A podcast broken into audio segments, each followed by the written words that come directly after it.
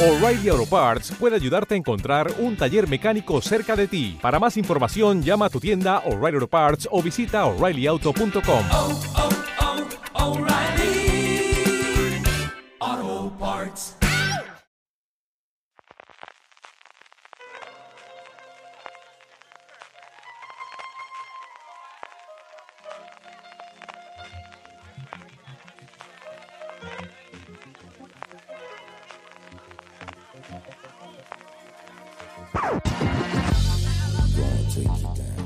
Bienvenidos a Primer Plano, el programa de Fuera de Series, donde cada mes hablaremos con un protagonista del mundo de las series de televisión. Creadores, guionistas, directores o actores pasarán por este programa, pero también acercaremos los micros a otros profesionales de la industria televisiva, todo para descubrir sus trabajos y su relación con las series de televisión que tanto nos apasionan. Hoy vamos a inaugurar este programa de Primer Plano. Y para ello tengo conmigo a Berto Romero, humorista, guionista y actor, uno de los talentos más importantes de la comedia, que también se ha convertido en uno de los talentos más importantes de la industria televisiva española, con Mira lo que has hecho, la serie de comedia Movistar Plus que ha creado, que guioniza también, que protagoniza también y que se estrenó el pasado 22 de febrero su segunda temporada. ¿Qué tal, Berto? Bienvenido. Pues muy contento de hablar con vosotros. ¿Qué tal? ¿Cómo estáis? Pues muy bien, con muchas ganas. Eh, inauguramos programa y encima lo hacemos contigo, así que fíjate. Qué bien, qué bien. Espero daros suerte. Eh, sí, esperemos que sí. fíjate que bien. Eh, me hubiera encantado hacer este programa contigo en persona, pero no hemos conseguido que coincidiéramos los dos en Madrid, así que nos va a tocar hacerlo así a través de, de radio y de teléfono. Pero bueno, espero que te lo que te los pases bien y que hablemos mucho de, de mira lo que has hecho y de Seguro series de televisión. Muy bien, seguro que sí. Berto, por meternos ya un poco en, en materia, cuéntame un poquito, cuéntanos eh, Mm. tu relación con el mundo de las series, incluso antes de, de Mira lo que has hecho, de que Mira lo que has hecho naciera o tuviera un poco de origen de la idea, porque sí que estuviste con, con la serie de, de Zombie que, que hiciste para el Sí. Terrat en 2009, que luego en 2011 tuvo una segunda temporada que, que fue a TNT, pero incluso retrotrayéndonos un poquito a esto, ¿cuál ha sido tu relación con el mundo de, de las series? Porque sí que, bueno, pues la gente eh, identifica mucho a Berto Romero con su faceta cómica, pero ¿cuál, era, ¿cuál ha sido tu relación con el mundo de las series? Pues yo he tenido una relación con las series siempre muy a nivel de usuario. No, no, en, mi vida no había planteado yo hacer una serie. De hecho, esta que me comentas de, de zombies fue una webserie que hicimos en su día para, para el Terrat, para un proyecto que tenía el Terrat de, de mm, una especie de portal con sus propios contenidos de comedia y tal pero yo no he tenido nunca más relación ni, ni he tenido formación como para dedicarme a esto. Pero sí que es verdad que yo desde siempre he estado muy enfocado a la, a la ficción. Yo siempre, a mí me ha fascinado el cine, las series, la, la ficción en general. O sea que vengo, vengo pues como, como todos, de, de ver muchas series, de tragar mucho y de disfrutarlas mucho desde, desde que yo recuerdo, vamos. Sobre todo, a ver, yo las que veía desde pequeño pues eran las, las series que había entonces, que eran eminentemente procedimentales, pues tipo el equipo A, pues tipo las que veíamos en aquella época. Y yo creo que la primera vez o la primera serie que yo veo un poco así en plan con la sensación de estar eh, de, de empezar a ser seriéfilo pues sería Perdidos. La primera vez que yo me engancho a una eh, dándolo todo como, como espectador. Sí, es una de estas series que, que ha marcado la seriefilia de muchos. Para mí, quizás mi punto con la seriefilia me pasa como a ti, ¿eh? o sea, había visto muchas series antes que Perdidos, pero esta serie que, que me marcó la, la seriefilia, que fue un poco el origen también para el mundo del, de las series, eh, fue Perdidos. Ahora que están ahí hablando que si ahí van a hacer un reboot o hacen un revival o ¿Qué me vuelve contando? Perdidos. Sí, sí, ¿no te has enterado? Están ahí... No, no me he enterado, no me he enterado. Yo acabé muy rebotado en Perdidos. ¿eh? No me digas que eres de los de no al final de Perdidos, Berto. Yo soy de los de los de no al final de perdidos, porque yo, hostia, yo, joder, es que la de horas que yo dediqué a elucubrar con amigos y con familia sobre, sobre cómo iban a cerrar la trama con lógica y cómo iban a hacer que encajara todo. Cuando llegó el final y me intentaron vender la moto de que no, que era una serie de personajes y que no había que encajar nada, me, me, tocó un poco las narices, ¿eh? la verdad. Yo estoy en el bando que, que defiende que es maravilloso. O sea, es, es la humanidad de la serie Philly esto como la tortilla con cebolla y sin cebollas y vive totalmente, en lo que le gusta el final de Perdido. No, a mí me gusta mucho el final de Perdido, me parece muy poético. No se lo quiero destripar a nadie, vaya que, que estén escuchando este programa y le reventemos. Aunque también te digo, si no han visto ya el final de Perdidos, tanto interés no tendrán porque han pasado muchos años ¿eh? acabó la serie. Pero como la gente con los spoilers es así, eh, yo estoy a tope. Es que el tema, el tema de los spoilers es muy jodido porque siempre hay gente que nace y que, y que no ha visto Claro, las cosas. Pero claro. vamos a ver, eh, es que ya tiene unos años. Ah, una vez, fue hace un par de años o algo así, eh, por Twitter leía a Ángel Sal, el director del Festival de Sitges, que hubo Sí. alguien que, que le acusó, bueno, que le acusó así, que, que le, le llamó un poco la atención por hacer un spoiler de, de los pájaros de Hitchcock. Y recuerdo a Ángel Sal indignado como diciendo, pero bueno, a estas alturas si no has visto los pájaros no tendrás tanto interés en verlo y tanto no te molestará el spoiler. Bueno, ¿qué nos vas a contar? Que, que estamos aquí todo el día hablando de series y el, y el terror de los spoilers. Esto es, esto es terrible. Esto es terrible. Sí, sí. Y mm, un poquito el origen, ¿lo tienes viendo esa serie? Me refiero, sí que influi- influyó en ti a la hora de, de decir un día me gustaría hacer una serie. ¿o ¿Cómo fue un poco el paso orgánico de, mm, espectador o cómico o actor? eh, pero dar el salto a decir, oye, quiero tener una serie propia, me apetecería contar mi- mis propias historias. Pues eh, la génesis de Mira lo que has hecho vino un poco por terceros. A, mí me pasa mucho que, los grandes proyectos de mi vida siempre vienen impulsados por otros. Eh, luego yo los cojo y los hago míos, pero en principio la idea vino de un productor de, del Terrat, en Subirats, que a raíz de un libro que habíamos escrito que se llamaba Padre el último mono, que era un libro que hablaba de paternidad, se le ocurrió derivarlo a una serie. Te estoy hablando del año yo soy muy malo Esto con lo hablé un día años, ¿eh? Pero- contigo, puede ser 2011 o 2009, algo así. Sí, quizá dos- 2009. Estamos hablando de una serie que la presentábamos para... Yo creo que veníamos después de haber hecho Zombies para TNT y entonces eh, creo que lo presentamos para lo que era el, el Plus en aquella época. El Plus estaba todavía, ah, estaba ya en proceso de descomposición y iba a convertirse en lo que luego fue Movistar Plus. Ujú. Claro, ya era época post-crematorio. Sí, yo creo que Crematorio ya fue de las últimas que hicieron así en plan, en plan bestia y entonces el proyecto quedó en un cajón.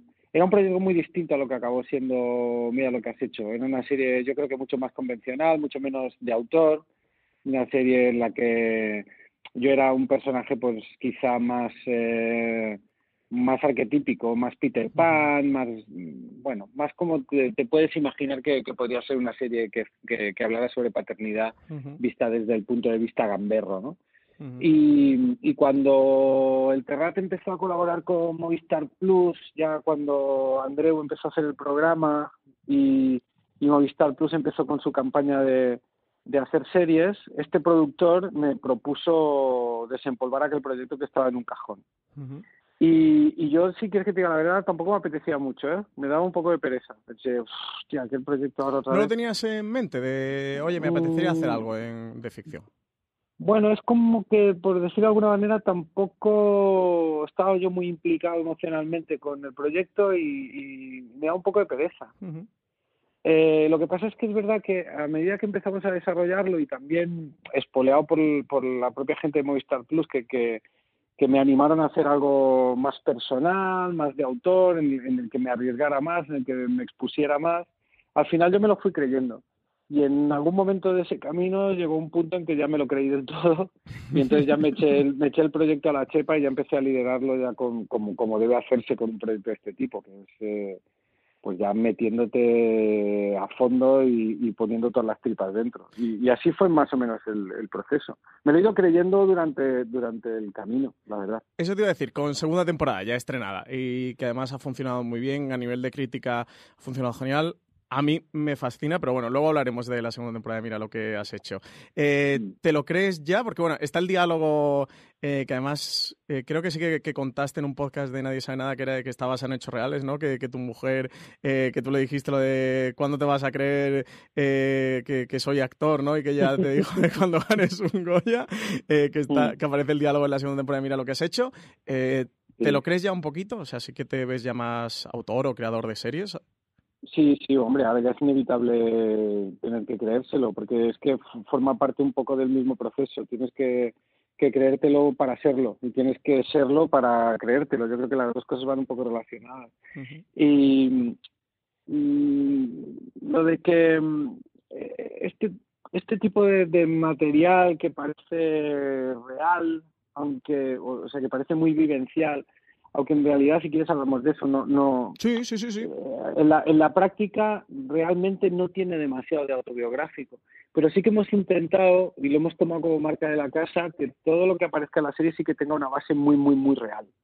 Es decir, no, nosotros no, no dejamos entrar en la serie nada que no, que no pueda ocurrir de verdad o que no le haya pasado a alguien eh, realmente. O sea, la serie tiene que tocar muy, muy, muy de pies en el suelo.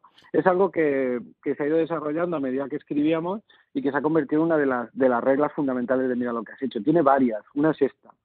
Eh, otra es, por ejemplo, la voluntad de no repetir. No queremos, eh, por ejemplo, cuando acabó la primera temporada y empezamos a escribir la segunda, no queríamos volver a repetir lo que nos había funcionado en la primera. Es algo de lo que hemos hablado mucho, ¿eh? los críticos, no sé si has estado leyendo críticas y tal de la segunda temporada, de la evolución. Sí, me las he leído todas, porque además han sido todas muy buenas, entonces me las he leído todas. No, no me las... ¿Te, ¿Te, pone nervioso leer críticas o lo llevas, o lo llevas bien? Bueno, eh, eh, bueno, estás teniendo suerte. Bueno, suerte. Te lo has ganado, pero que las críticas están siendo bastante buenas. Entonces no, no debe ser muy duro, ¿no? A ver, no, no es duro y además está siendo muy bonita la respuesta y, y agradezco que, que se haya leído también la, la serie y lo que hemos querido hacer con ella. Entonces sí que sí que sí que estoy al tanto de lo que se ha escrito. Pero esto viene un poco dado por el, por el mismo proceso de, de trabajo. O sea, nosotros, e, esta serie, nosotros, eh, aunque es muy cortita y, y, siempre se nos acusa de, que es que es muy corta, trabajáis poco, en, real, en realidad nosotros le dedicamos mucho tiempo a la escritura. Es un, somos muy afortunados. Tenemos ¿Cuánto tiempo os lleva aproximadamente el proceso de escritura? Pues un mínimo de seis meses, entre seis y ocho meses. Nosotros le dedicamos casi un mes y medio a cada capítulo. Sí, es, es mucho montón, tiempo. ¿eh? Claro, claro, son seis es episodios de 25 minutos. Claro, eso nos permite darle muchas vueltas y, y, matizar mucho, detallar mucho y pensarnos muy bien lo que vamos a hacer. Entonces, a poco que pienses, para poder tener la temporada lista para que salga el siguiente año, nosotros empezamos a escribir justo cuando acaba el rodaje. Uh -huh. claro, el Entonces, guion lo haces, eh, Berto, junto a Enric Pardo y Rafael Barceló. ¿Cómo es el proceso de escritura que tenéis sí. entre los tres? Pues nosotros le dedicamos la mayor parte del tiempo, casi entre tres y cuatro meses, a, a hacer la estructura que es lo más complicado en una serie, la, el típico trabajo de pizarra este que... Mm. Sí, el de poner post-it, ¿no? Ahí en la pizarra y poniendo, ¿no? para arriba y para abajo. Se, se monta el puzzle. O sea, nosotros... Eh, yo, yo llego con las historias que quiero contar, les digo, pues mira, esta, eh, a Berto le va a pasar esto, a Sandra le va a pasar esto otro. Eh, todos los personajes, la, la, la trama horizontal, digamos, ¿no? Uh -huh. Las series se componen de, de, tramas horizontales y verticales, como bien sabéis, ¿no? Uh -huh. Entonces luego se hace que el puzzle encaje, que las verticales y las horizontales encajen para economizar lo máximo posible, para que en, el, en la mínima cantidad de, de, secuencias puedas explicar lo que, lo que necesitas para que vaya avanzando. Entonces este proceso es el que más cuesta. Y luego, una vez tenemos esto, eh, que esto se hace con reuniones, lo que se llama la, la writer room, la, la sala de, de, guion. Hacemos reuniones de hora y media diarias. Luego el resto del día se dedica pues a seguir pensando en eso, tomar notas, compartirlas al día siguiente. Y todo ese puzzle que se va formando día a día, poco a poco, un, una vez ya está completo, entonces pasamos a tratamientos. Hacemos uh -huh. una fase de tratamientos que es eh, un guion no, no dialogado. Uh -huh. Es como un guion que a lo mejor tiene 15 páginas en lugar de las 40 o 45 que tendrá el guion final, donde se, se explica la historia como si fuera un cuento. Alguna vez se pone algún diálogo si nos interesa que quede mejor explicado.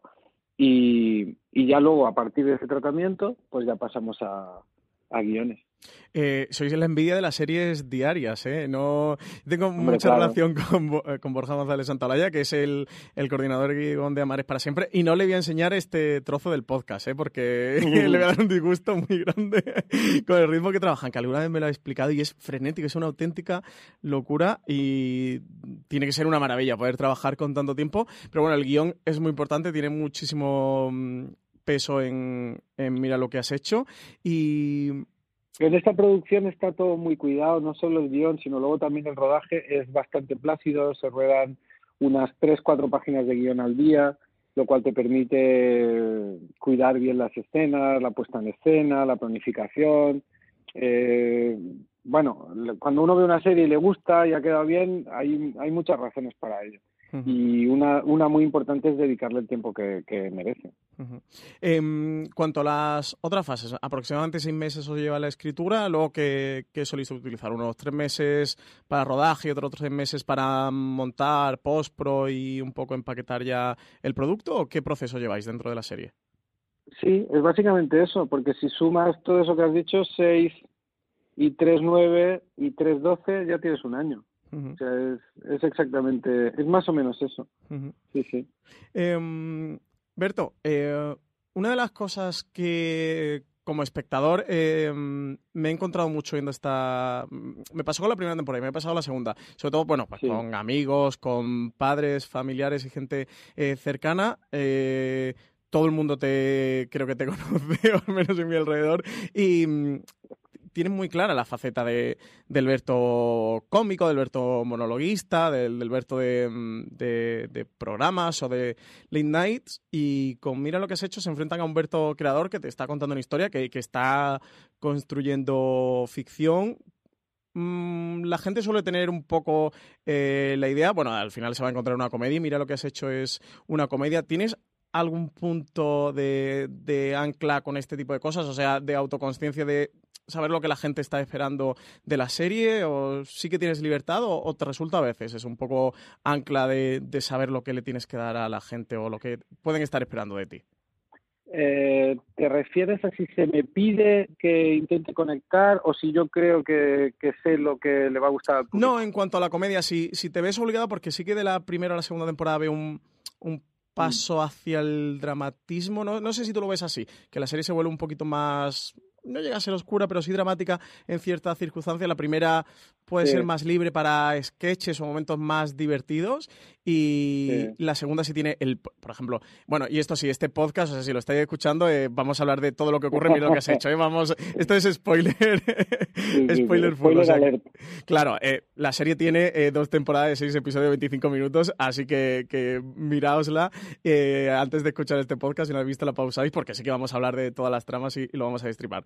El final del primer episodio, cuando terminas el, cuando estás terminando el rodaje de esa serie y, y cierras la puerta y te enfrentas a, a, lo que está ocurriendo después, ¿no? Esa, esa sala eh, después de la Trezzo, que bueno, que están ahí los electros, ¿no? Y que está la gente trabajando y que viene una chica de vestuario sí. a quitarte eh, la chaqueta. Así que le veo más huecos o más recovecos a esta segunda temporada para ese tipo de, um, de, circunstancias. Ya no voy a decir de luego en todo lo que va desembocando, la relación con, con el sí. personaje de Eva Ugarte, con Sandra, pero sí que la veo un poquito más dramática, como que sí te has has querido meter un poquito más en harina en ciertos temas que te interesaban? Eh, a ver, eh, lo primero es que una serie cuando la cuando la empiezas a hacer la tienes que encontrar. Nosotros la primera temporada encontramos la serie a medida que la vamos haciendo.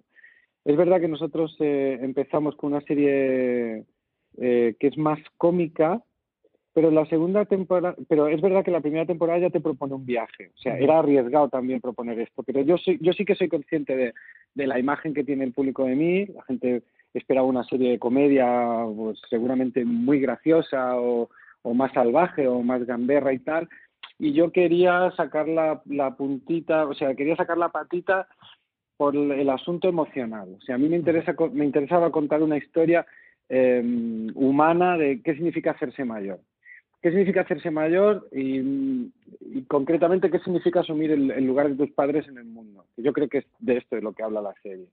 Por eso eh, la primera temporada habla de la muerte del padre, al mismo tiempo que nace el hijo. Uh -huh. Entonces, yo creo que la primera temporada te hace un, un, recorrido en el que el espectador pues decide si, lo, si te quiere acompañar o no. Empezamos eh, con una serie que a lo mejor res puede responder un poco más a lo que tú te esperas de mí, con un tipo de comedia pues con más chistes de pollas y de culos, ese tipo de cosas que, que, yo me he prodigado tanto y te va llevando de la manita hacia un territorio un poquito más adulto hacia, hacia el final de la serie. Cuando nosotros acabamos la, la primera temporada, realmente no hay una, una reunión en la que nosotros digamos, oye, ahora vamos a tirar por el drama. Esto no funciona así. Lo que nosotros sí que tenemos claro es qué historia queremos contar. Cuando ya estamos metidos en harina y ya sabemos los personajes que tenemos, sobre todo hemos identificado el tono de nuestra serie, que eso es lo más complicado de encontrar. Esta comedia tierna, a veces un poco brusca, pero, pero con mucho corazón, nosotros nos ponemos a disposición de la historia. Y la historia nosotros la, la, concebimos, yo siempre he pensado en esta historia como una historia en tres actos.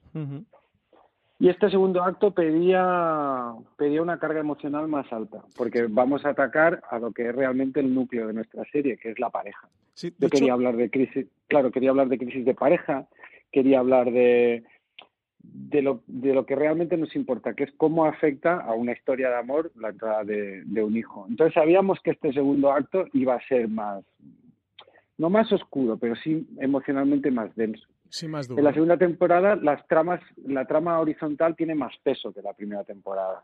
Es verdad que la historia de ellos dos te lleva más agarrado de la mano y, y nosotros no, no hemos intentado sobrecompensar por ningún lado. No hemos, no hemos decidido, oye, eh, hay que meter más drama, menos comedia o hay que equilibrar una cosa con la otra. Ha salido así porque nos hemos puesto en, en, en manos de la historia y la, Ujú. la historia nos pedía esto.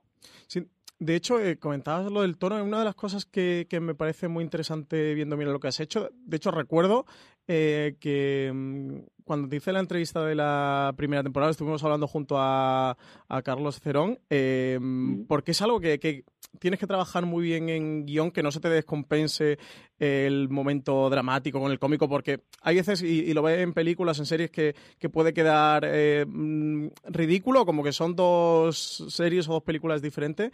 En Mira lo que has hecho Mm. también está muy bien trabajado, pero llevártelo a la dirección. eh, eh, es algo que en dirección que también hay que trabajar muy bien para que funcione. En esta segunda temporada habéis, eh, habéis incorporado a Javier Ruiz Caldera, que, que ha sustituido a Carlos Cerón como director. Tú ya habías trabajado con él en Tres Bodas de Más, que, y bueno, además Sí, también tiene... en, y en Anacleto. y en Anacleto. sí. Y además guarda muy buena relación personal con él, ¿no? Con Javi.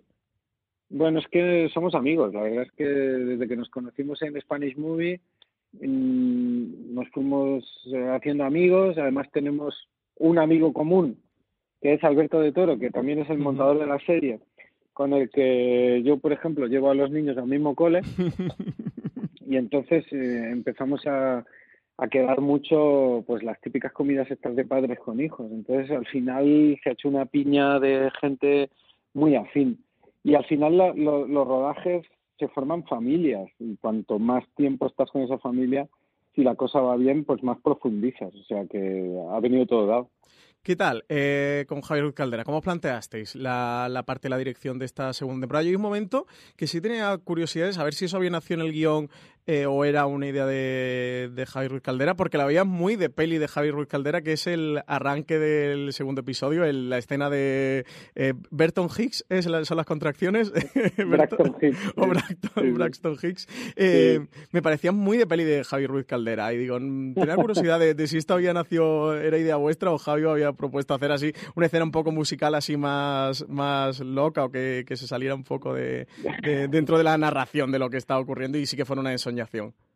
No, esto viene, esto viene del guion. Lo que pasa es que Javi le hace mucha ilusión también hacer una parte musical. Pero esto viene también de... Esto ya, ya estaba en la primera temporada. Los arranques de los teasers, de la, del, que es esta escena que va antes de créditos, Ujú. en la primera temporada siempre intentábamos que descolocaran. Eso se conseguía mucho, por ejemplo, en el capítulo 2 de la primera temporada, cuando de repente empiezas a ver una escena, un drama carcelario, con unos actores que no has visto en el primer episodio, y de repente nosotros cuando enseñábamos el capítulo, mucha gente nos decía, pensábamos que Movistar nos había enviado un capítulo de otra serie. Estaba allí Ana Castillo y Alex Monner en una cárcel hablando de que de que tenía problemas con el alcaide, etcétera. Esto siempre nos, nos ha gustado hacerlo porque de entrada primero llama la atención, que colo- coloca al espectador. Yo creo que, la que, que haya sorpresa continua es bueno para el espectador porque siempre lo tienes alerta. En la primera temporada se da mucho. Eh, hay, un, hay un capítulo que empieza con una secuencia de dibujos animados, hay otro que es este propio eh, de, la, de la cárcel, como te decía. eh, casi todos los teasers de la primera temporada son muy sorprendentes. Es verdad que la segunda hay menos, porque también nos mandaba mucho más la historia, aunque también hemos intentado que vaya un poco por ahí, pero este era, queríamos, queríamos volver a hacer algo así, queríamos de repente descolocar, y qué, qué más descolocante que un musical. Pero también no, no forzado, ¿no? Porque de hecho lo que explica esa secuencia yo creo que es muy claro, ¿no? Queríamos explicar cómo, qué diferencias hay entre un primer embarazo y un segundo embarazo. Pues el primero es un musical luminoso y el segundo es un cuesco en mitad de la noche. yo creo que más claro no, no puede quedar. Y también que yo, si me escribo para mí, pues voy a intentar escribirme a hacer cosas que me hagan ilusión. o sea, que te, apetecía, ¿no? Así grabar un momento musical. Sí, sí, me apetecía, me apetecía muchísimo. Sí, em, es un poco también lo que comentabas eh, de... Mm, lo has comentado en alguna entrevista, de esto de risa y patada en los dientes, ¿no? Que habéis estado buscando, trabajando de guion, ¿no? Que, que sea una serie eh, divertida, pero que también te, te conmueva o te golpee emocionalmente y, te cuente algo más o te haga sentir? Yo identifiqué en la primera temporada que, ese que ahí estaba el, núcleo de nuestro tono, que lo habíamos conseguido, sobre todo en, a, mí me gusta me gusta mucho llevar la contraria. Siempre si me si me dices si te me pones serio voy a intentar contestarte en broma, si, si me entras en broma voy a intentar contestarte en serio, pero es que no lo puedo evitar. me gusta llevar la contraria yo creo que es algo inherente a la, a la comedia. O sea, la comedia busca sorpresa y entonces si, si te voy a la contra, pues es más fácil que te sorprenda. Entonces esto lo encontramos en la primera temporada. Para mí es clave eh, en este sentido como descubrimiento la escena en que mi personaje recibe la noticia de que su padre va a morir. eh, entonces te quedas fatal al final del quinto episodio y lo siguiente que ves es como alguien me mete un pen en la boca en, un vídeo de YouTube. A mí eso me, pareció un hallazgo, porque pensé, bueno, esta, esta cosa de mientras todavía tengo la risa congelada, perdón, el, el corazón encogido, meterte una risa me pareció que, que, era algo muy, muy de la serie. Entonces en la segunda temporada lo desarrollamos más, yo creo que más sutilmente, porque no necesitamos ya tampoco demostrarlo con, con mucha energía, como hacemos en la primera, que a veces estás casi hmm. intentando mearte en los rincones eh, para marcar tu territorio. Y, en la segunda temporada está como mucho más fluido. Continuamente hay momentos de estos de, de risa, luego compensada con, con, con, un momento dramático o al, revés. Hmm. Yo, creo que es muy definitorio de, nuestro tono. Como mm, creador que te sientas ante la primera y ante la segunda temporada, eh, ¿te has notado diferencias de tener más eh, seguridad o estar más mm, tranquilo, más desahogado a la hora de tocar ciertos temas o... Mm, o explorar de, bueno, que la primera temporada dijeras, oye, eh, no, no, me voy a atrever aquí, ¿no? A ver si me meto en, en, un sarao, en un jaleo que, que, se me haga muy cuesta arriba, muy complicado. ¿Te has notado diferencias de eso de un, paso a una primera o una segunda temporada? ¿Sí que sentirte a lo mejor más eh, libre o más confiado en ti mismo? Aquello que decías antes de... Mm. No me he terminado todavía de ver como creador de ficción y en esta segunda ya sí que me lo termino de creer.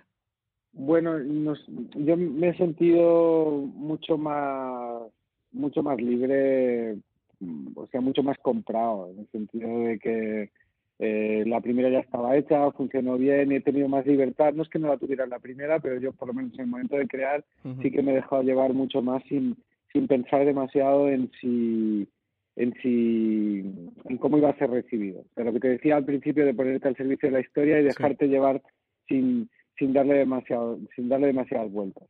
Eso sí que sí que he tenido esa sensación de que, de que lo he podido hacer. También lo que te decía antes, como nosotros empezamos a escribir la segunda, eh, pues empezamos a escribirla en septiembre y la temporada se estrenó en febrero. Cuando la cuando la temporada se estrena, nuestra serie ya la, segunda temporada está escrita ya prácticamente. Con lo cual no, no, no caímos en la tentación de darle al público lo que, lo que creíamos que el público podía querer. ¿Y no modificasteis luego a posteriori de ver lo que sí que os funcionaba? De decir, oye, esto a la gente le ha gustado, vamos a tirar por aquí. No, y en eso yo estoy orgulloso que mantuvimos el, el, el, pulso y, no nos dejamos llevar por eso. Porque, por ejemplo, en la primera temporada, pues eh, hubiera sido pues una tentación, pues por ejemplo, desarrollar más el personaje del pediatra, que daba momentos muy graciosos y muy divertidos. Eh, Bueno, aquí tenéis a la pediatra, que también es un momento bastante divertido. Sí, pero precisamente es uno de los momentos de los que menos orgulloso estoy, porque sí que responde como una voluntad de volver a replicar aquello que teníamos. Yo realmente estoy más orgulloso de cuando la serie, estoy orgulloso de que la serie se vaya a otro sitio sin dejar de ser la misma serie. Yo Innovar un poco, ¿no? primera- Evolucionar la trama, ¿no? más que innovar, evolucionar, es, es eso, o sea, crecer. Porque yo creo que el espectador que ve una primera temporada y en la segunda le das más de lo mismo, es eso precisamente lo que, lo que se le pone en la boca. Esto es más de lo mismo. Creo que es una de las situaciones más decepcionantes para un espectador. De la misma manera, si le doy algo que es completamente distinto, estoy traicionando a, a, a- ese espectador. A mí me ha pasado con series que me han encantado y en la segunda digo, pero es- mira, me pasó por ejemplo con Love, Sí. no sé si conoces. Sí, sí, me gusta muchísimo la de Yuta Pato, ¿no? A mí me encantó y la segunda temporada me sentí extraña. De repente me pareció que, que empezaron a entrar personajes que no... Sí, la tercera además ya se termina, termina de desaparecer. Eh, yo esto es... O, o, o, por ejemplo, eh, eh, un ejemplo más bestia aún, eh, aquella de la cárcel, eh, que se mete el tío tatuado en la cárcel. que Prison Break. Prison Break, la segunda temporada, de repente, hostia, ¿qué está pasando Es que hay que ver la primera. De Prison Break es No como ent- no héroes. entendía que... nada. que con la Entonces, primera es pa- para- suficiente. Claro, para mí el, el- el agobio cuando lo escribíamos era, era eso, la sensación de, oye, no puedo darles lo mismo, pero tampoco puedo darles algo muy, muy, muy distinto. Tengo que mantenerme dentro de las mismas coordenadas de la serie que, que han visto. Pero todo esto yo creo que lo, o sea, no, no me va a pasar porque es una historia que tengo pensada en, en global. Por lo menos tengo tres temporadas de la historia pensadas como, como una unidad. A veces cuando la gente me valora las temporadas por una a una, a veces me entrarían ganas de contestarle y decirle, no, no, es que yo lo que quiero hacer es, ¿sabes? Sí, son Cuando actos, ¿no? tercera, Como si lo, hubiera- Sí, lo unieras todo y lo hubieras de corrido, es una evolución, ¿no? Como un río, ¿no? Que, que va claro, mm, es una bifurcándose. historia que yo además sé cómo va a acabar y que me parece que acaba de una forma muy bonita y que va a resignificar de alguna manera las tres temporadas, etcétera, etcétera, etcétera. Pero bueno, es normal, ¿no? Esto tiene unos tiempos de producción, pasa un año entre una y otra y la gente las ve pues como van llegando. Claro. Veo que tienes muy clara la idea de las tres temporadas y luego iremos a lo de la tercera temporada, que quiero hablarlo contigo, pero vamos a dejarlo para el Sí. final. Sí, sí que desde un momento te planteaste, o sea, mm, sé que este es el inicio, sé que quiero pasar por aquí y sé que quiero acabar aquí. O sea, eh, el mapa o el, el gran plan sí que lo tienes en tu cabeza y funciona como tres temporadas. Totalmente, totalmente. Además, siempre lo he dicho. Lo dije en la presentación de la primera temporada, cuando Movistar todavía no. Creo que no había hablado todavía con ellos. Y la presentación de la primera temporada dije: Yo veo tres temporadas aquí. Se quedaron un poco a cuadros. De... O sea, que te vas a quedar en la tercera, Berto. Eh, no sé, no sé qué, no sé qué va a pasar, no sé qué va a pasar. Lo que sí digo siempre es que la- esta historia, naturalmente, eh, tiene tres temporadas.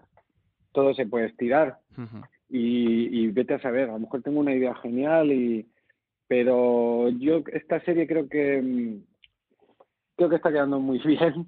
Creo que, que es una serie muy mimada, muy bonita, con mucha eh, que, no está pagando de momento ningún peaje. Si no te gustaría Eh, fastidiarla, ¿no? O estropearla. Y, no, y a mí es que me da mucha pena cuando veo temporadas en las que todo se va a la porra y está todo estirado. Yo prefiero prefiero contar la historia que debe que debe contarse y luego ya, ya veremos. ¿Y te has planteado alguna... Sé que esto es muy pronto para decirlo, que, ahora estarás trabajando en la tercera temporada, pero ¿te has planteado alguna otra cosa después de mira lo que has hecho? ¿O ahora mismo es, mira, estoy con esto muy concentrado y no prefiero no pensar en ninguna otra cosa ni, ni que nada me, me distraiga? ¿O sí que se te ha pasado algo por la cabeza que te gustaría hacer? Es que lo intento, o sea, yo tengo, o sea, ideas que uno tiene muchas y van pasando cosas por la cabeza y de repente te enamoras de una y tal, pero cuando estás tan metido en, en algo, a mí me cuesta mucho ponerme a pensar en otras, la verdad, es, es complicado, eh, a mí me resulta muy complicado. En cuanto al. eh, volviendo a lo de la evolución de la serie, porque era algo que quería hablar contigo, porque he tenido debates encarnizados en la redacción de Fuera de Serie con mi compañero Álvaro Nieva, que él decía de.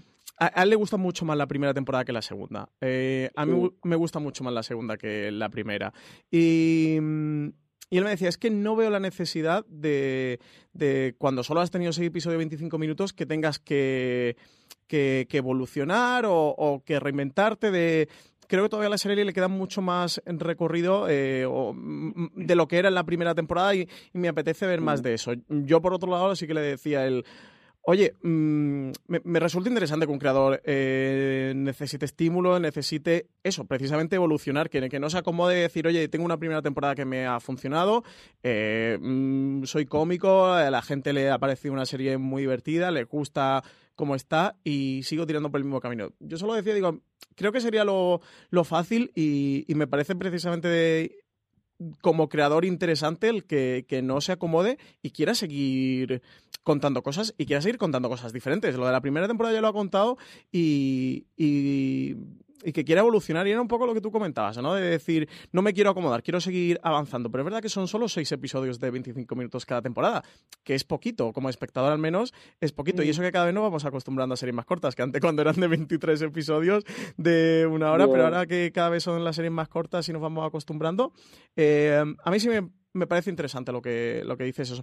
De intentar mantener el pulso de la evolución, de, de no quedarte lo que te puede funcionar o de acomodarte lo que te está ya funcionando. Pero hay espectadores que pueden pensar eso, que, que a lo mejor no es la serie que ellos habían visto en la primera temporada, o- bueno, o no, o no al menos exactamente, ¿eh?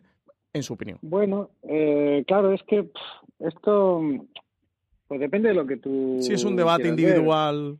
Es un debate individual y además eh, a veces la crítica, eh, con todo el respeto, ¿eh? Pero a veces la crítica cae en algo que para mí es eh, a veces una trampa, que es valorar las, las ficciones o valorar las obras artísticas en función de lo que uno quiere que sean y no Sí. de lo que son. ¿Sabes? Dice, tú ves una temporada y dices, mira, es que yo, a mí me hubiera gustado que fuera mm, de otra manera. Bueno, pues eh, lo siento. Es lo ¿no? que te gustaba a ti, ¿no? Claro, es lo que te gustaba a ti. Y obviamente, pues eh, en- en- lo entiendo y es que no, es que es- esos son gustos, es opinable. Pero como te, como te decía yo al principio, lo que no hay es una pose, por lo menos en, en- en mi caso, de querer... eh, o sea, esto no está forzado. O sea, realmente esta historia que yo quiero contar pasa por aquí. Entonces yo cuando yo creo que cuando tú veas las tres temporadas que yo tengo en mente entenderás pues que eh, esta pareja tiene que pasar por una serie de lugares y este este lugar por el que pasa en la segunda temporada tenía que ser así porque porque es que lo pedía la historia. Y nosotros mm, estamos haciendo una serie, no una comedia o una o una dramedia. Todas estas etiquetas son cosas que nos ponéis los que valoráis las series, los que intentáis catalogarlas, etiquetarlas o definirlas. Y yo lo entiendo, o sea, es, es vuestro trabajo y es lo que debéis hacer. Pero para nosotros es algo que, que nos viene impuesto desde fuera. O sea, que sí que trabajáis sin, sin eso, una motivación de estoy haciendo una comedia, estoy haciendo una comedia, estoy haciendo una comedia, sino quiero contar esta historia, esta historia es la que me apetece y esta historia quiero contarla de esta manera. Es la historia de un cómico que, le, eh, por decirlo de alguna manera, es la historia de un cómico que se hace mayor, ¿vale? Entonces, eh, nosotros queremos contar esa historia. Como este señor es un cómico, es obvio que le van a pasar muchas cosas graciosas, pero nosotros no vamos a forzar que esto sea una comedia. O sea, nosotros lo que nos interesa es contar esa historia. Entonces, si esa historia en un momento dado se pone seria, pues vamos a darle lo que necesita, porque queremos, pues lo, lo primero que tenemos en la cabeza es que sea realista, más que más que otra, más que más Sí, que además, otra premisa. Creo que es una de las cosas que define, mira lo que has hecho, ¿no? Y que el espectador identifica rápido es con una serie muy, no sé si poner la etiqueta de naturalista ahora que estamos hablando de etiquetas, pero Mm. catalogarla quizás así, ¿no? Que es una serie que mm, con la que te puedes sentir identificado no porque te ocurra a ti mismo, sino porque Claro. se palpa que está muy anclada al suelo, ¿no? Que, que es muy real, que es muy de, de la vida, lo que te puede pasar cada día. Y además en esta segunda temporada pasa algo muy jodido, que no es solo tanto la relación de pareja, sino es cuando, cuando en una pareja la gente cambia y se convierte en malas versiones de ellos mismos. Yo creo que esto es, es, es, es duro, o sea, para, para, un, para una pareja, ¿no? Cuando, su, cuando la persona que tienes delante ha cambiado y se está convirtiendo en alguien que no te gusta demasiado. ¿Lo dices por Berto, por el personaje de Berto?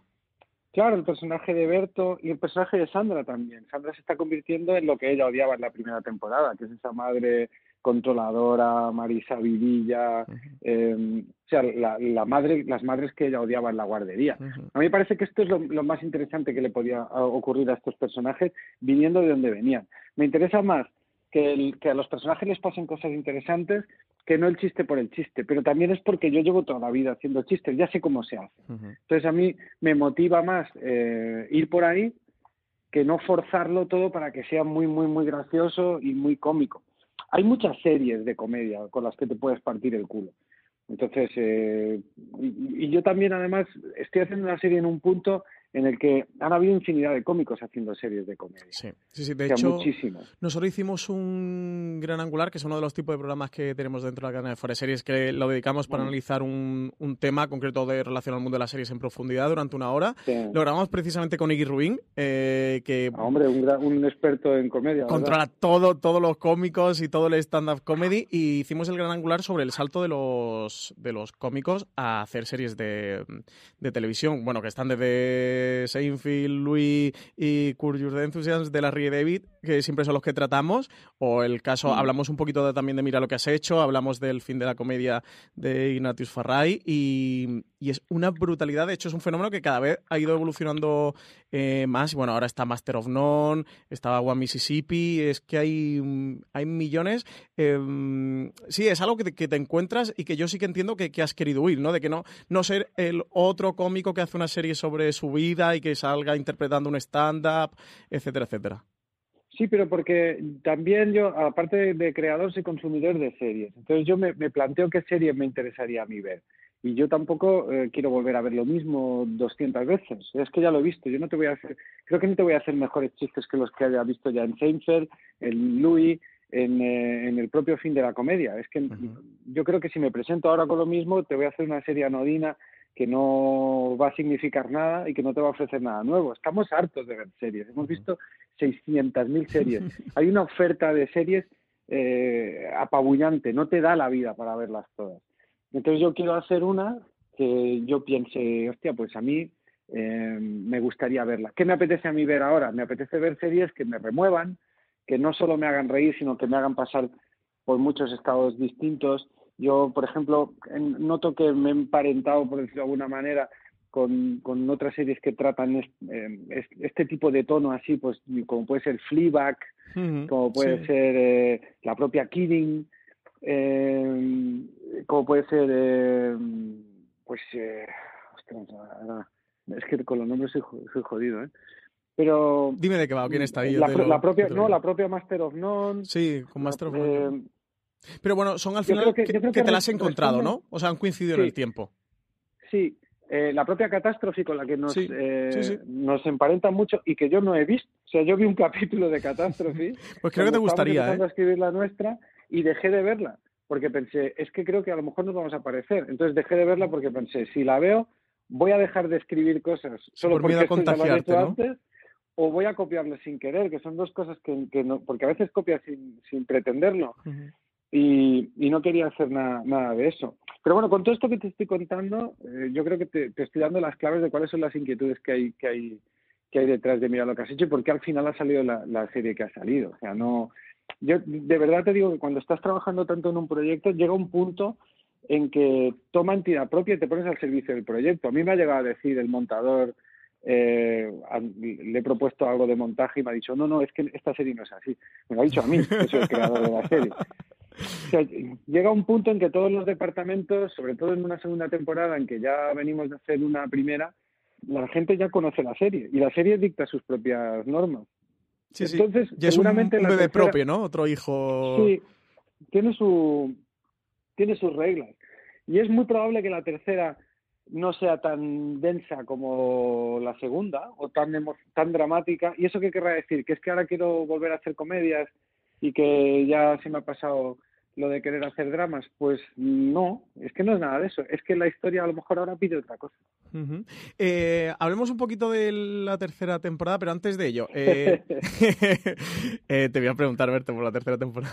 Claro, claro. pero um, quería hablar antes de tu compañera, de, de esa Eva Ugarte que ha sido una sorpresa para todos, que creo que todo el mundo que, ve la serie le, encanta su interpretación y, que creo que como espectadores también le hemos cogido cariño eh, o tanto cariño a su personaje que, se lo hemos cogido a ella sin, sin conocer a la propia Eva Ugarte. Em, ¿Cómo os encontrasteis con Eva Ugarte y, y, si ella de cierta manera ha moldeado el personaje que tenías pensado Sandra? ¿O a partir de ella sí que lo, lo habéis moldeado, lo habéis, lo habéis encaminado hacia, hacia otro punto diferente al que teníais previsto en un, al principio para Sandra?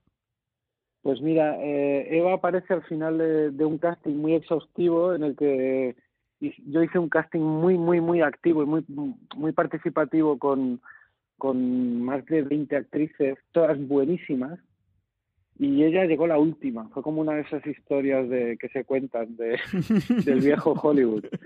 Entró el último día, no, no la encontrábamos y era, era muy clave. Nosotros cuando, cuando teníamos... ¿No os convenció nadie de lo que estabais viendo, de la actriz que estáis viendo? Pero no es que no nos convencieran por falta de talento. O sea, Mireia Juárez, que es la directora de casting, nos, nos hizo una selección increíble. O sea, gente muy, muy buena. Pero es que aquí necesitábamos algo más. O sea, necesitábamos una pareja. Lo dices por la química. Sí, la química es algo que nadie sabe lo que es, pero que no se puede forzar. Cuando tú te juntas con alguien y te llevas bien, y de repente te entiendes, te miras... todo fluye con naturalidad. Y, fluye, y de repente tú ves a estos dos juntos y dices, es que parecen una pareja, es que parece que... Ella hizo un casting increíble, o sea, ella entró... El casting, no sé si algún día lo, lo, podríamos enseñar porque es increíble. Sí, estaría guay, ¿eh? Pásamelo, Berto, nosotros lo sacamos. en cinco minutos que duró el casting, nos ofreció un abanico de todo lo que podía ser Sandra. O sea, en cinco minutos empezó a improvisar, se la veía cercana, se la veía cómplice, al mismo tiempo me marcaba, me, me ponía límites, me vacilaba, eh, me, me, dio tres vueltas. Y a ver, además yo soy un tío que, que, tengo una cierta experiencia ya en improvisación, que, que joder, o sea, que, no es fácil tampoco, ¿sabes? Y, cuando, y nos, nos, enamoramos todos de ella en el, en el momento. Cuando salió de la habitación dijimos, es que es ella, tiene una energía, o sea, Eva tiene una, una, una gran energía. Yo también la tengo, tenemos dos energías muy compatibles, entonces mm, en cuanto tuvimos eso sabíamos que teníamos la serie. Y luego es una actriz muy exigente, es una actriz que no se conforma, que, que te pide mucha información sobre el personaje, que propone muchas cosas, ella eh, ha propuesto muchas cosas para la segunda temporada a nivel de guion, eh, que ha convertido a Sandra en un personaje mucho más fuerte de lo que ya era, que ya era fortísimo, pero que le ha dado muchísima energía. Y, es que no, no, puedo estar más contento. De hecho, yo quiero trabajar siempre con, con Eva, porque es que yo no soy un actor tan experimentado como ella. Y, yo estoy aprendiendo mucho. O sea, yo cuando porque a, a, mí Eva me permite me permite relajarme mucho en la toma. Porque te sientes cómodo con ella, ¿no? Me siento cómodo, sé que hay una compañera que, que va a estar a favor, que me va a ayudar, que nos entendemos perfectamente, entonces yo me relajo. Es una cosa que a mí me cuesta un poco, ¿eh? y, claro, esto es un, esto es un, esto es oro, tío. sí, sí que es oro, ¿eh? es un descubrimiento total ver a Eva Ugarte. Y mm, nos quedan ya cinco minutos para el, para acabar el programa, pero quería hablar un poquito también. A gusto, ¿eh? ya, yo también seguiría. Es Héctor, es aquí el técnico que me está diciendo, te quedan cinco minutos, Francis. Vaya por Dios, eh, haremos una segunda parte, Berto. Si a ti te apetece, hacemos una segunda parte. Eh, sobre Javier Ruiz Caldera, ¿qué tal ha sido trabajar con él en la segunda temporada? ¿Qué crees que ha aportado a, mm, a Mira lo que has hecho? ¿Qué crees que él le ha podido dar? Javier Ruiz Caldera me parece un director mm, de comedia brutal, uno de los directores más interesantes del cine español en general y de la comedia en particular. Cuando me enteré que iba a estar en, Mira lo que has hecho en esta segunda temporada, que además me lo contaste tú en un día que estuvimos juntos, eh, me pareció un notición eh, para la serie, sin desmerecer ni muchísimo menos a Carlos Cerón, que creo que también hacía un trabajo enorme, pero mm, me, parecía muy guay. Además, eh, entendía que, que, tendríais mucha química trabajando juntos por esa relación que también teníais. ¿Qué tal ha sido la experiencia de grabar con él eh, la segunda temporada, que además está confirmado para la tercera? O sea, que continúa él con la dirección. Sí, mm, mira, antes de hablar de Javi, hablemos un momento de Carlos, porque porque lo que hizo Carlos es, yo creo, lo más complicado. sí, porque arrancó la serie al final. Claro, arranca la serie, eso es muy, es, es, es muy difícil arrancar una serie. Y Carlos identificó muy bien el tono que tenía que tener esta serie y se lo inventa a él. casi, eh, por decirlo de alguna manera, poner en, en imágenes ese, ese tono que ya venía en los guiones, pero que te diré que incluso yo me sorprendí al verlo puesto en, luego en, la puesta en escena. Entonces. Eh, y que tiene unos este cameos sensacionales en esta segunda temporada, tengo que decir. ¿eh? Soy mega fan de sus cameos. está, genial. Está muy bien, además. Está muy bien, es muy natural. Es muy natural sale como con más mala leche de lo que es él dirigiendo, porque es porque muy, muy agradable. No creo que sea tan autoritario, ¿eh? se le ve muy buena persona. No, no, qué va, qué va. No somos, no, no, somos todos ni la mitad de capullos de lo que, que en la serie. Pero es verdad que Javi hace una cosa también muy difícil, que es coger un material de otro y, y desarrollarlo sin que pierda la entidad, porque, mm. claro, eh, hay que ser muy generoso para no llevártelo a un terreno en el que de repente deje de ser esa serie y sea otra sí, Sí, sí. Para apropiártela un poco, ¿no? Decir, ahora es mi serie, ahora la hago yo mía. No, yo creo que la serie es la misma, pero, pero es que Javi, Javi es muy talentoso, tiene una puesta en escena brutal, efectiva. Pasa una cosa con la segunda temporada y es que ni siquiera te das cuenta de la planificación.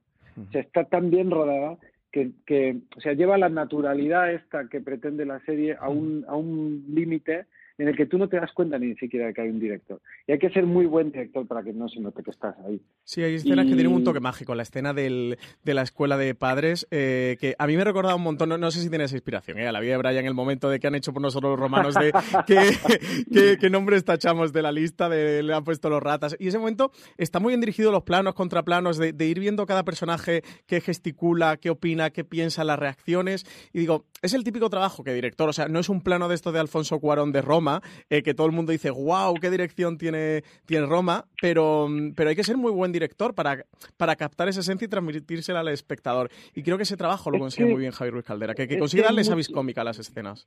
Claro, es que hay mucha gente que cree que el director bueno es aquel en el que se ve su chorra continuamente, ¿sabes? Y entonces se ve unos planos de la hostia y yo creo que cuando te das tanta cuenta de lo que está haciendo el director, eso no implica eh, o sea, no, no, significa que sea bueno, significa pues a lo mejor que es un virguero o un virtuoso o te quiere enseñar eh, el, tamaño de su pene. Sí, sí, sí, Pero cuando el director es tan fino y te lo hace de esta manera, en la que se pone tan al servicio de, la obra, yo creo que es un, para mí es un regalo que, que Javi ponga todo ese talento a disposición de, de la historia.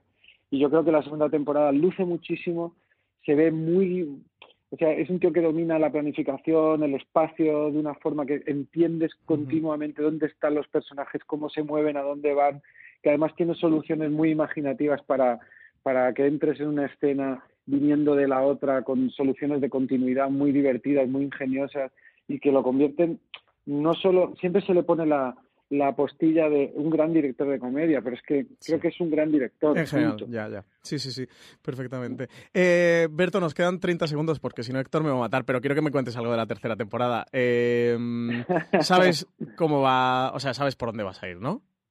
Sí, hombre, por supuesto que sé por dónde ¿Y alguna cosita así a nosotros, así en exclusiva, para fuera de series? Eh, para mí cada temporada está retratando una crisis. La primera fue una crisis de adaptación, la segunda es una crisis de pareja y la tercera es, eh, es otra crisis. Es una crisis que afecta individualmente a cada uno de los personajes y, y, es que te lo contaría todo, pero no te voy a contar nada, porque creo, que, creo que es injusto, creo que es injusto para, para todos los espectadores de, de la serie. Pero al final es este camino de son como unas pruebas, ¿no? Que tienen que, las pruebas del héroe, ¿no? ¿Qué significa eh, hacerte mayor, pues vas a pasar por una serie de, crisis. Y la tercera, pues es, no sé si es más jodida que la segunda, pero yo creo que es más aparatosa, eso sí, más aparatosa, implica más gente, implica ya no tanto tu lugar en el mundo, sino casi tu lugar en la sociedad y es un, es un pelín más grande. Y yo creo que de tono es una tercera temporada que va a estar como más a caballo entre, o sea, te va a recordar a la primera y a la segunda, eh, como si fuera un poco una, una mezcla de, de las dos. Pues, Berto, muchísimas ganas de, de ver esa tercera temporada. Que vaya genial el proceso. Mil gracias por haber estado aquí con nosotros esta horita hablando sobre, mira lo que has hecho y hablando sobre tu visión de, de las series. Me hubiera tirado por lo menos una hora más, ¿eh? Hablando. Así que... Pues yo también, ¿eh? he estado muy cómodo y si queréis charlar otro, otro día, otro rato, aquí me tenéis a, a vuestra disposición. Hecho, trato hecho, te, te, tomo la palabra, ¿eh? Te has condenado, que lo sepas. Berto Romero, a ver mil si, gracias. A ver si vuestra audiencia lo, lo encuentra interesante también, ¿eh? que eso es importante. Seguro que sí. Berto Romero, mil gracias por... He dicho Berto Romero como si fuera una palabra, qué horror. Berto Romero, mil gracias por estar con nosotros aquí en Fuera de Series. De verdad que ha sido un auténtico placer darte las gracias por hacerte estar aquí una hora hablando con nosotros, que además ya que habrás acabado la promoción y toda esta segunda temporada, volverte, mm, volverte a liar, de verdad, que vaya genial la tercera, que vaya genial el desarrollo. Un saludo de mi parte para todo el mundo y nada, un abrazo enorme para ti, darte las gracias por estar aquí hoy con nosotros y con los oyentes de Fuera de Series y nada, despido el programa porque, porque es que se nos acaba ya el tiempo. Que muchas gracias a todos los que habéis estado aquí en este primer programa de primer plano. Ya sabéis que será un programa, un nuevo programa de Fuera de Series de periodicidad mensual, que estaremos todos los meses con un protagonista del mundo de las series. Y ya sabéis, muchísimos más podcasts aquí en Fuera de Series.